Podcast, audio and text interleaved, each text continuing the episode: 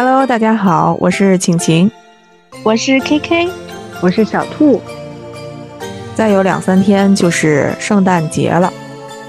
呃，圣诞节之后呢，马上就接着元旦。那今年过年呢也比较早，所以你看，我们将有一大波的节日在路上。那么说到节日呢，就不得不说礼物了。我想，我们从小到大都收过或者送出过很多礼物。嗯，我我今天想问问你们俩，就是在你们这么多年收到的或者是送出的礼物中，有没有什么是让你？印象深刻的呢？我我觉得有特别多。我现在能想到的，我小的时候，就是我还比较小的时候，特别珍贵的是，我有一个小熊，那个小熊是我的呃小舅送给我的。就是有一次他他应该是来我们家这边玩，然后给我买了一个小熊，然后。其实具体的我可能都不记得，因为那个时候太小了。后来是通过照片去回忆当时的那个那些呃发生的事情。但是那个小熊我就特别珍贵，就是我应该是长到非常非常大，那个小熊还在。然后那是一个很白的那个那种小熊，但不是我们现在的那种毛绒玩具那种雪白雪白的，是那种有一点点。灰米的那种那种材质，它它是像那种布的，但是它不是那种毛，就是也也我不知道怎么形容它的那个材质，它不是咱们现在那种毛玩具。然后呢，它就很容易脏。然后我每一次就比如说搬家或者什么样，就把它洗了。然后我睡觉的时候会搂着它。然后小的时候就给这个熊。做各种各样的，比如说给它扎针，就是模拟那个给给这个小熊看病啊，照顾它什么之类的，嗯，然后一直到我非常大，那个可能到我上大学之后，就是不是要去住宿舍什么之类的，可能那个熊就放在家里了，就后来就没有再。搂过那个熊，但是从那之前，小的时候睡觉是一定要搂那个小熊的。然后那个小熊是我非常好的朋友，它陪伴了我就是童年很多很多的时光。那个小熊我的记忆是非常非常深刻的。其实就是，其实就是长辈去你家里做客的时候，给你给你的小朋友买了一个玩具，然后这个玩具就被你一直。当成一个亲密的伙伴，从陪伴你从小长到大的那样一种感觉就很珍贵。就是虽然这个东西没有多少钱，但是这段记忆在我的脑海里，就是会留很长很长的时间。就我觉得小时候让你印象深刻的礼物的话，在那个时候你可能会觉得是比较的稀有的。就不像现在的小朋友会有，就像这个毛绒玩具嘛，会有好多毛绒玩具，包括他们现在抓娃娃机也是到处都是嘛。所以，现在好多小朋友可能对这种毛绒玩具没有那么的珍惜，就得到也不会那么的欣喜。但是，可能在你的小时候，就包括我们小时候，这些毛绒玩具还是比较珍贵的。如果我有一个，我觉得我也会。一一直会记得它。我说一个我小时候的礼物，嗯，可能在我们现在看来，它都不足以称为一个礼物。但是在我的小时候，我确实会觉得它是礼物。我小时候，爸爸经常会去外地嘛，然后他可能是一个月回来一次，然后他每次回来的时候呢，他就会带一袋苹果。嗯，在我的 童年，那个苹果还是。挺少有的，然后爸爸带来的那个苹果真的是很大，然后又很漂亮，是在一个袋子里面的，然后码的整整齐齐的。然后我每次回家，因为有的时候他可能回家了，我在上学嘛，我还没有回来，然后他有可能又出去了。但是我只要看到那个苹果，我就知道啊，爸爸回来了。而且爸爸是知道我是最喜欢吃苹果的，所以。他每次回来都会带，我就会觉得，哦，爸爸回来了，或者是会期待下一次，等到这一袋苹果吃完的时候，下一次爸爸什么时候回来了？就是这个苹果，就是建立了我对爸爸的一种期待，而且会能够感受到爸爸给我的独有的那份爱。所以，我现在最喜欢吃的水果也是苹果。不过，不知道为什么，就是再怎么吃也吃不出来小时候的那种感觉了。觉得小时候的苹果是最好吃的。所以，其实感动的，就是让你印象深刻的，并不是。苹果就是一般这些东西的味道都是伴随着很珍贵的记忆去存在的，就是你在回想这个苹果的时候，它的味道其实是混合了跟爸爸的这种期待或者这种爱的味道，所以你现在再吃现在的苹果，你是你你是找不回那个时候的那个那个当时的那种情感的的那种感觉了。是的。然后我现在不是在外地嘛，我要是回老家的话，我爸爸还是会依然给我准备苹果。虽然我现在在吃那个苹果已经不是小时候的味道了，但他总觉得你爱吃苹果，他会给我准备苹果。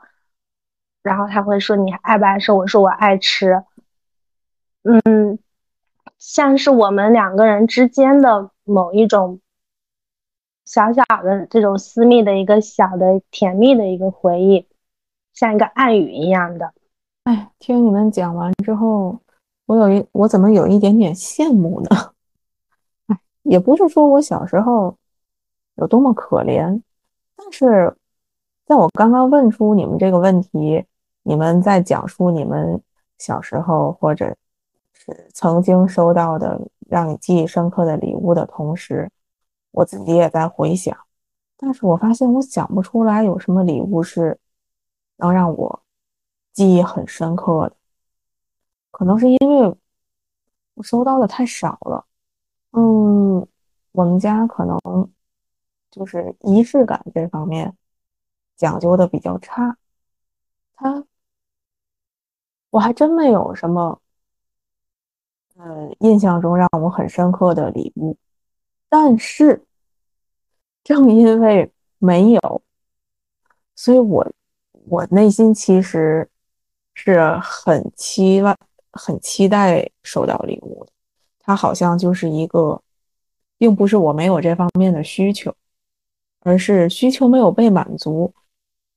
所以我现在尤其期待礼物。嗯，我还记得，就是去年的时候。去年过年，因为我是本命年嘛，然后收到了来自你们送给我的礼物啊，我当时真的好开心啊！我我记得我还为此做了好几个那个小视频什么的，发到我的嗯小某书啊，还有朋友圈，就是就是一种炫耀的心情，我真的很开心，就是有一种，就是我觉得礼物本身。它可能价值，它就是实际的价值没有没有那么重，但是它可能体现了一个送礼物的人对你的一个重视。真正让你开心的点应该是这个点，是不是？对，它会让你通过这个礼物感受到送礼物的人对你独一份的珍视，或者是怀念也好，就是想念也好。是这个背后的情感，会让你觉得很雀跃、很开心。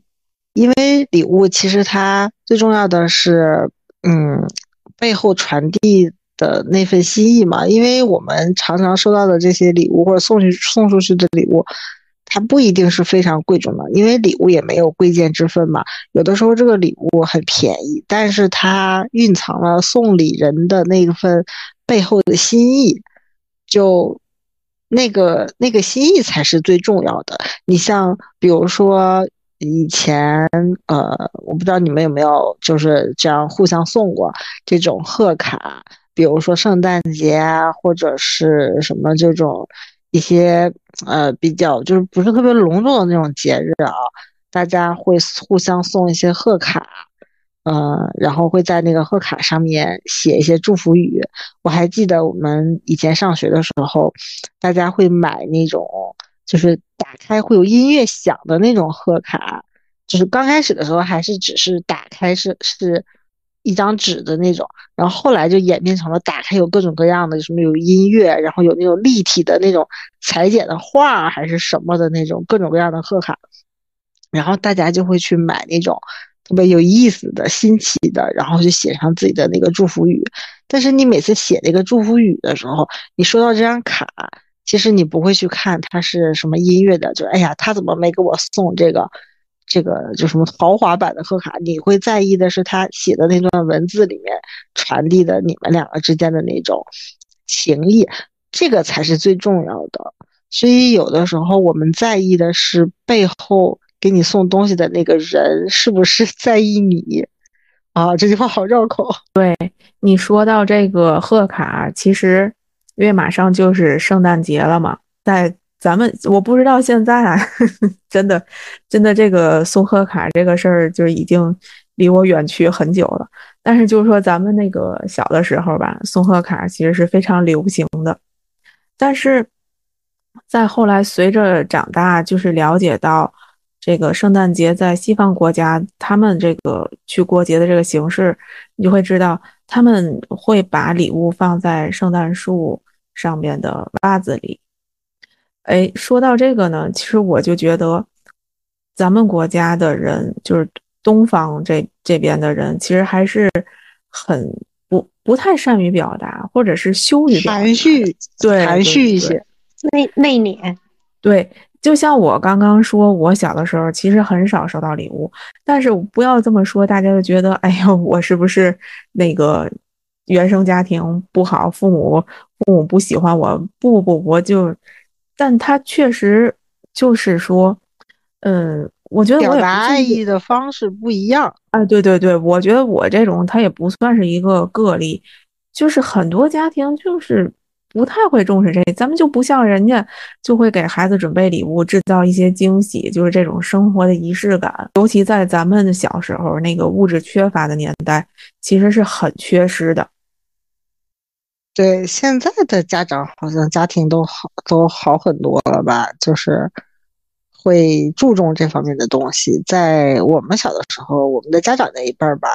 可能注重的不是很多。那时候他们也没有条件去注重那个，可能温饱是最重要的问题。还有就是文化确实不一样。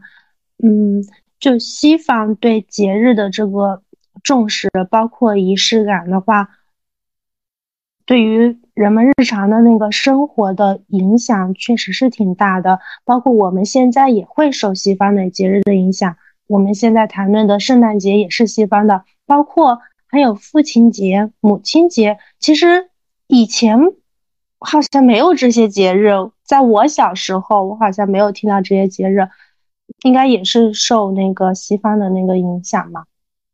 然后在这个节日准备一份礼物。嗯，送给父母，去表达自己的一份爱呀。以前我的父母，像我父母以前不知道这个节日的，但现在当过父亲节或者母亲节，哪怕我只是打一个电话回去，呃，问候的话，嗯，他们都会觉得很开心，并且在就是在 我有姑姑或者是呃叔叔们嘛，然后他就会有那种很炫耀的样子，就好像哎，我孩子。也会在嗯特定的这一天，然后想起我呀之类的。对，会的，就是，所以我觉得啊，我我是鼓励大家多在生活当中跟你的亲人和朋友之间创造这样的仪式感，因为现在的节日也足够多，包括呃父母的生日啊什么之类的，就是有足够多的节日让你去。又通过这种仪式感去表达你的爱意，就就是就像他们当年那样对你含蓄的表达爱意一样，你也要去大胆的把你对他们的爱表达出来，他们也会被你感染的。我觉得我们在未来的实践当中，可以多多的通过就是这种礼物去传递更多的仪式仪式感。我我总感觉这个地方应该插个广告进来，没有广告都对不起我这段台词。Nice。那你们有没有小时候，嗯，没有得到的某件礼物，然后长大了特别会想要呢？我倒是有一个这样的一个小事例，是我一个朋友，什么朋友？就是我的哥哥。就小的时候，他我舅舅送了一把枪给他，然后嗯，不知道为什么，就舅舅也没有告诉妈妈，然后妈妈就发现那把枪，他可珍惜呢，晚间都悄悄的躲在被子里玩啊什么的。然后有一天，我妈妈就发现了他这把枪。然后他也没有说是舅舅送给他的，因为妈妈觉得这个枪很危险，平时是不喜欢他玩这个的。然后他就说他自己买的，然后然 后妈妈就问钱是哪里来的，就会觉得是不是来路不正啊之类的。到最后的话，呃，是知道了是舅舅送给他的，但是那个时候我哥哥就因此挨了一顿打嘛，然后就。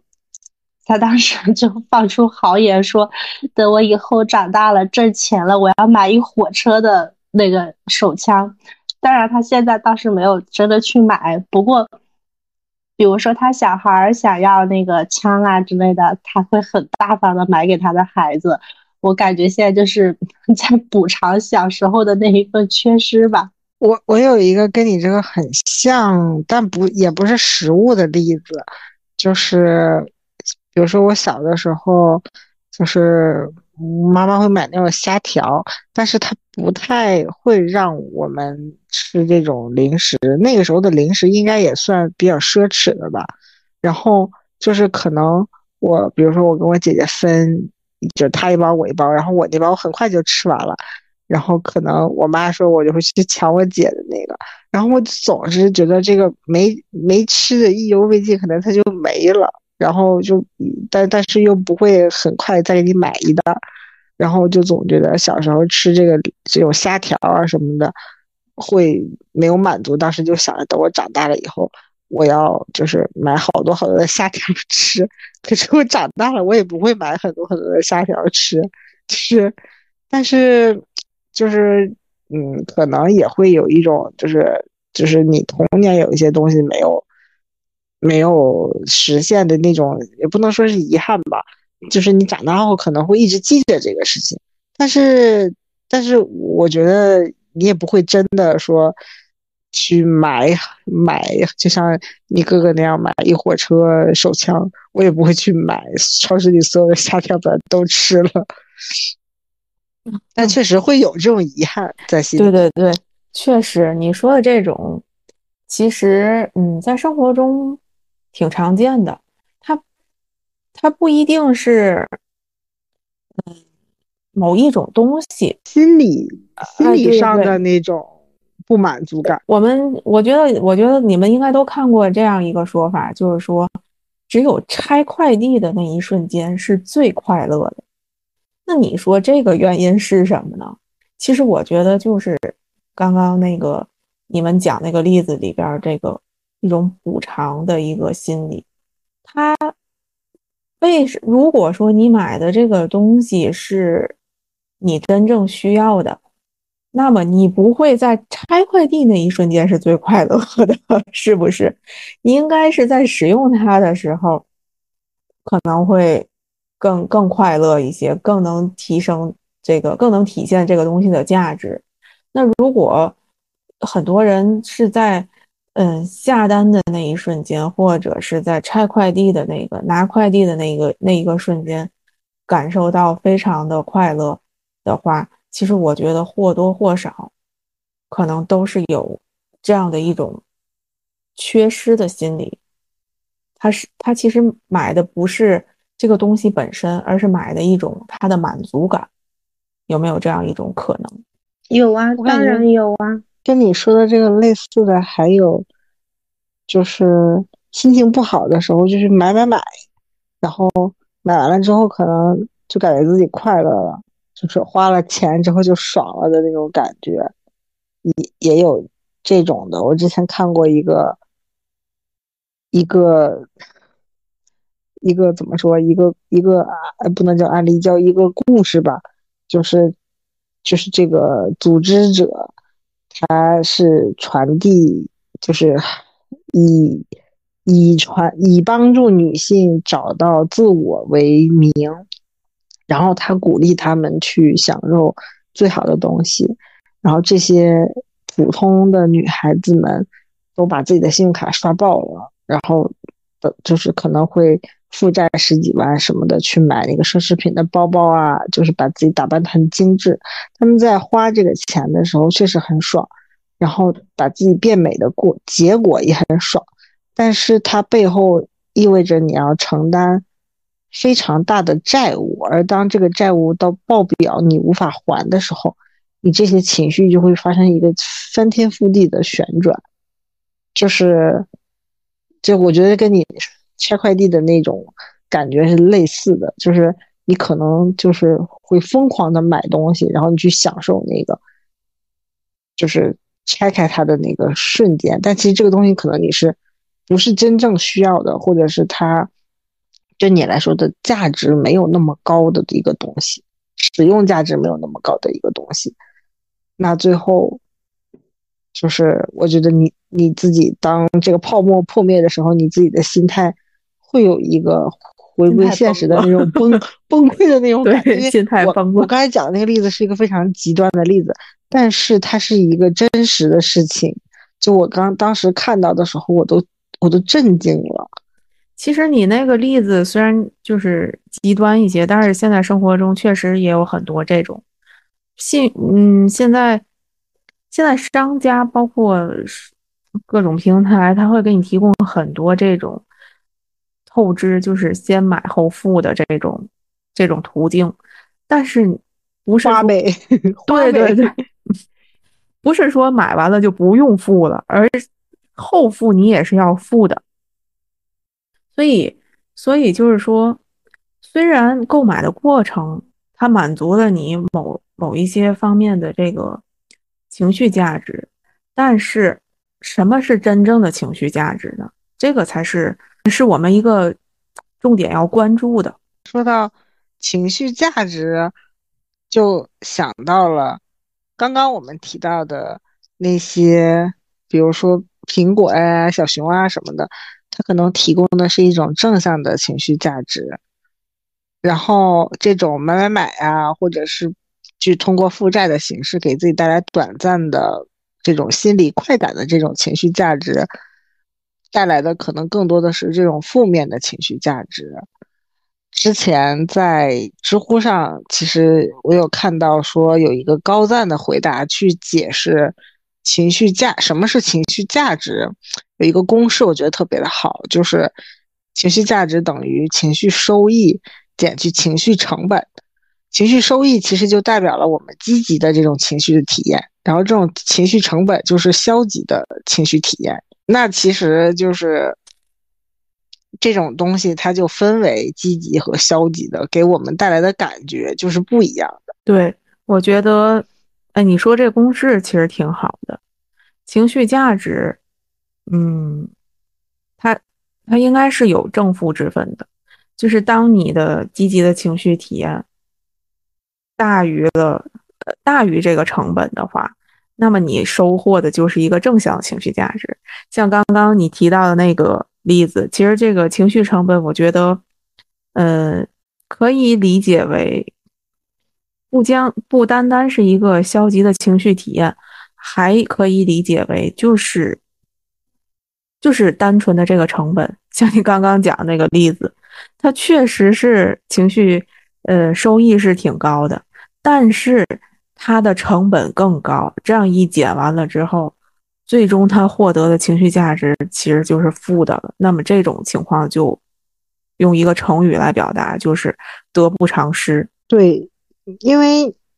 他的这种消极的情绪体验，嗯，就是比如说我们的情绪收益，在我刚才讲的那个例子，就比较极端的那个例子里面啊，他的情绪收益就是他积极的情绪体验是在短期内达到了非常高的峰值，但是他的情绪成本是在长期的这个时间轴上。其实是非常高，要超过他的那个短期的情绪体验。简而言之，就是我用一个短暂的极端的快乐，去换取了我一个更长时间轴上的负债的那种，就是灰心心死灰那个灯灭的那种那种感觉，就是因为有的人甚至都因为这个事情可能付出了生命的代价，他可能还不上债，他最后可能选择了跳楼自杀什么这种行为，那他之前去嗯打扮自己精致的那个那个短暂的快乐。是非常极端的，但是他后面死亡的代价也是非常高的。这个就是一个短期的和一个长期的非常鲜明的一个对比。我觉得心理学不是有个词叫延迟满足吗？嗯，那对，好像是讲的就跟你刚刚讲的那个就很像，内容上是很像的，讲的就是延迟满足和长期的快乐。嗯，可能当下给自己购买，就像你刚才举的那个例子啊，年轻的女性，然后购买很多巨额的礼物的时候，那一刻是快乐的，是满足的。但是长期来讲的话，带来就是付出的代价太大了，所以长期是不快乐的。实际上，所以这些礼物只是满足了当下的短瞬的快乐。所以其实这个就是可能会涉及到一些心心理学，就刚刚我们说到很多礼关于礼物珍贵礼物的事情，其实本质上还是就是不是去辨别礼物的贵贱，而是要看它背后的那个心意和你要传递的这个心意是什么样子的。你像他们去。透支购买奢侈品去打扮自己的这种礼物，它其实只是只是物质上的满足，它并不是精神上的满足。而我们刚刚说的这种正向的情绪价值，像我们的小熊、我们的苹果，甚至我觉得就是你你哥哥的那些手手枪啊什么的，这些它给你带来的情绪价值，它是。精神层面的，它不是物质层面的，它不是极致的去追求某种物质的快感，而是，而是我有一个精神上的起伏，不论这种起伏是好，就是也不能叫好的还是坏的，就是它给你带来的是快乐的，还是说，哎，我有一点点小小的这种遗憾，我我，但是我不会做出很极端的行为，就是我没有走到一个。一个极端，说我变成了一个什么控制狂啊，或者是这种购买狂，就我没有达到那个极端，那我就是正常的。因为确实现实当中会有很多人会走向另外一个极端，就是去疯狂的去像集邮一样去进行一些什么东西，他可能是由于小时候某一些东西的缺失。当然，这是另外一个话题了。就是在现在我们现实生活中，你周围可能会遇到一些人，他就是控制不住自己买买买，或者就是像我刚刚讲那个，只有下单的那一瞬间，或者是拿快递拆快递的那一个瞬间，他是他是满足的，他是愉悦的。其实这个是这里边又涉及到了一个心理学的一个，呃。一个概念吧，叫情节，呃，是情绪的情，呃，结果的结。简单理解，它就是说你以前长期得不到或者长期没有被满足的一个需求，渐渐的，它就在你的性格或者是你的心理深处吧，形成了一种强烈而无意识的冲动。这种冲动是无意识的，那么。也就是说，就是在这里，我就是，并不是刚刚我们讲的那些，其实可能会影射到一些人，但是我们并不是说要批评你，而是说你的这种状态，其实你自己也是不不知道的，你不知道我为什么会这样。那么今天我们录这一期视频，我们提到的这个这个内容或者是这个概念，其实也不是为了要说教。就是为了让你知道，呃，这个知道呢，其实我更想用觉知这个词儿，然后觉知是我最近使用比较多的一个名词，因为我觉得它真的是一个很好的一种状态。当你知道你为什么去有这个行为的时候，其实你不用下意识的去改变，改变会自然而然的发生。也就是说，当你知道你的买买买是因为你某一种情绪、情感或者是心理的一个需求的一个缺失而导致的，你不用去刻意的控制自己，你你自己会。就是，呃，怎么讲呢？就是好像是一个身体自动的一个平衡，心理自动的一个平衡，它会，它会不自觉的去影响你。就想一想啊，其实我想要的不是这个东西，而是我可能是在满足自己的那份缺失感吧。那有可能我其实我用不上这么多东西。是这个意思，对吧？对对对，就是你会不由自主的变得更理智，包括刚刚还嗯，K K 提到的延迟满足，就是可能你在下单的时候，你就会想一想，哦，我是真的需要这个东西呢，还是说我是为了满足我的那种无意识的冲动？呃，这个时候其实你就已经在执行延迟满足了。我觉得你就在点我，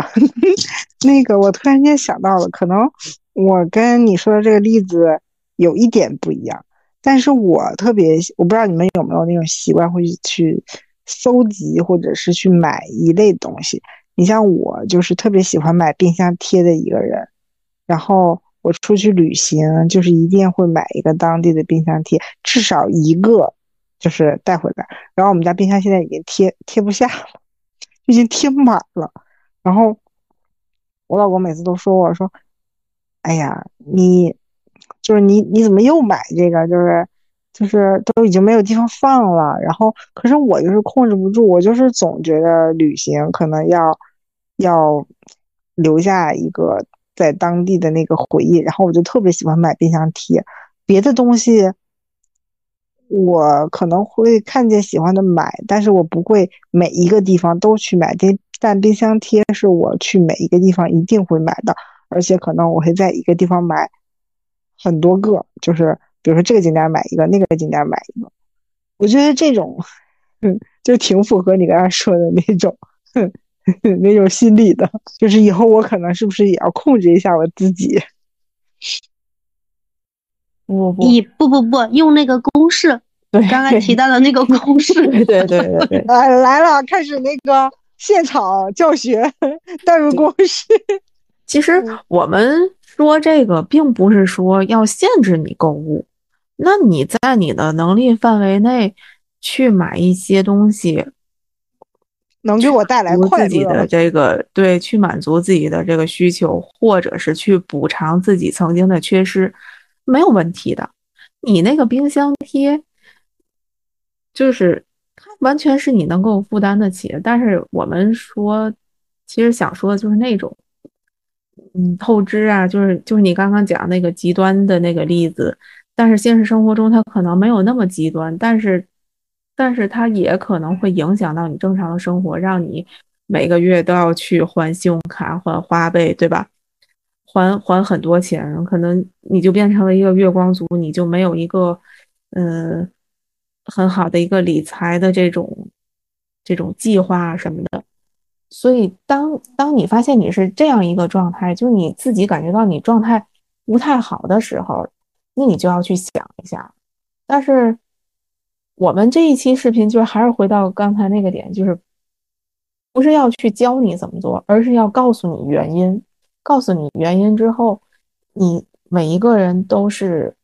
都是聪明的，都是有这个呃一些自我调节的这个自己控制自自制力的。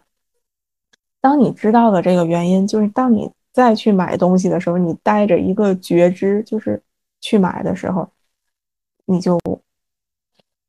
那个那个公式那个衡量多想想，就买的时候先带想想公式，会出现在你的带着那个脑子里公。式，对，带着那个公式默默记一下，情绪价值等于情绪收益减去情绪成本，再实践一下。对 对对，小兔，你那个说你那个我那个主要是源于我旅旅行的次数太少了。如果我要是每天都出去旅行，冰箱贴也不太行。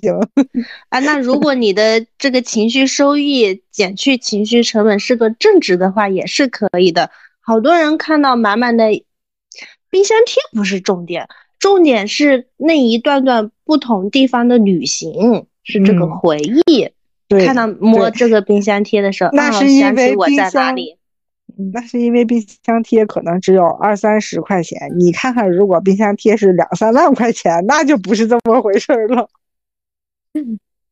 说明你有一个便便宜的爱好是多么的重要呀！所以最后再点一下题啊，就是我们我们不是要说教，因为我们自己就像刚刚小兔讲的，我们自己也没有做的很好。但是呢，呃，录这一期节目的意义呢，就是我们都要带着觉知、觉察去生活，去体验自己的某些行为、某一些情绪，然后也不用把它想得太过于嗯、严重，也没有那么严重。要交给我们自己，相信我们自己，我们是很有能力能够控制好我们自己的。还有就是，如果听众朋友们有想分享的这种礼物的话，也可以分享给我们听，可以在评论处写出来。哪怕你收到的礼物是一支铅笔，或者一个小熊，或者是一个吃的东西，比如说苹果、虾片之类的。嗯，我们更想听的是关于这个礼物背后的故事。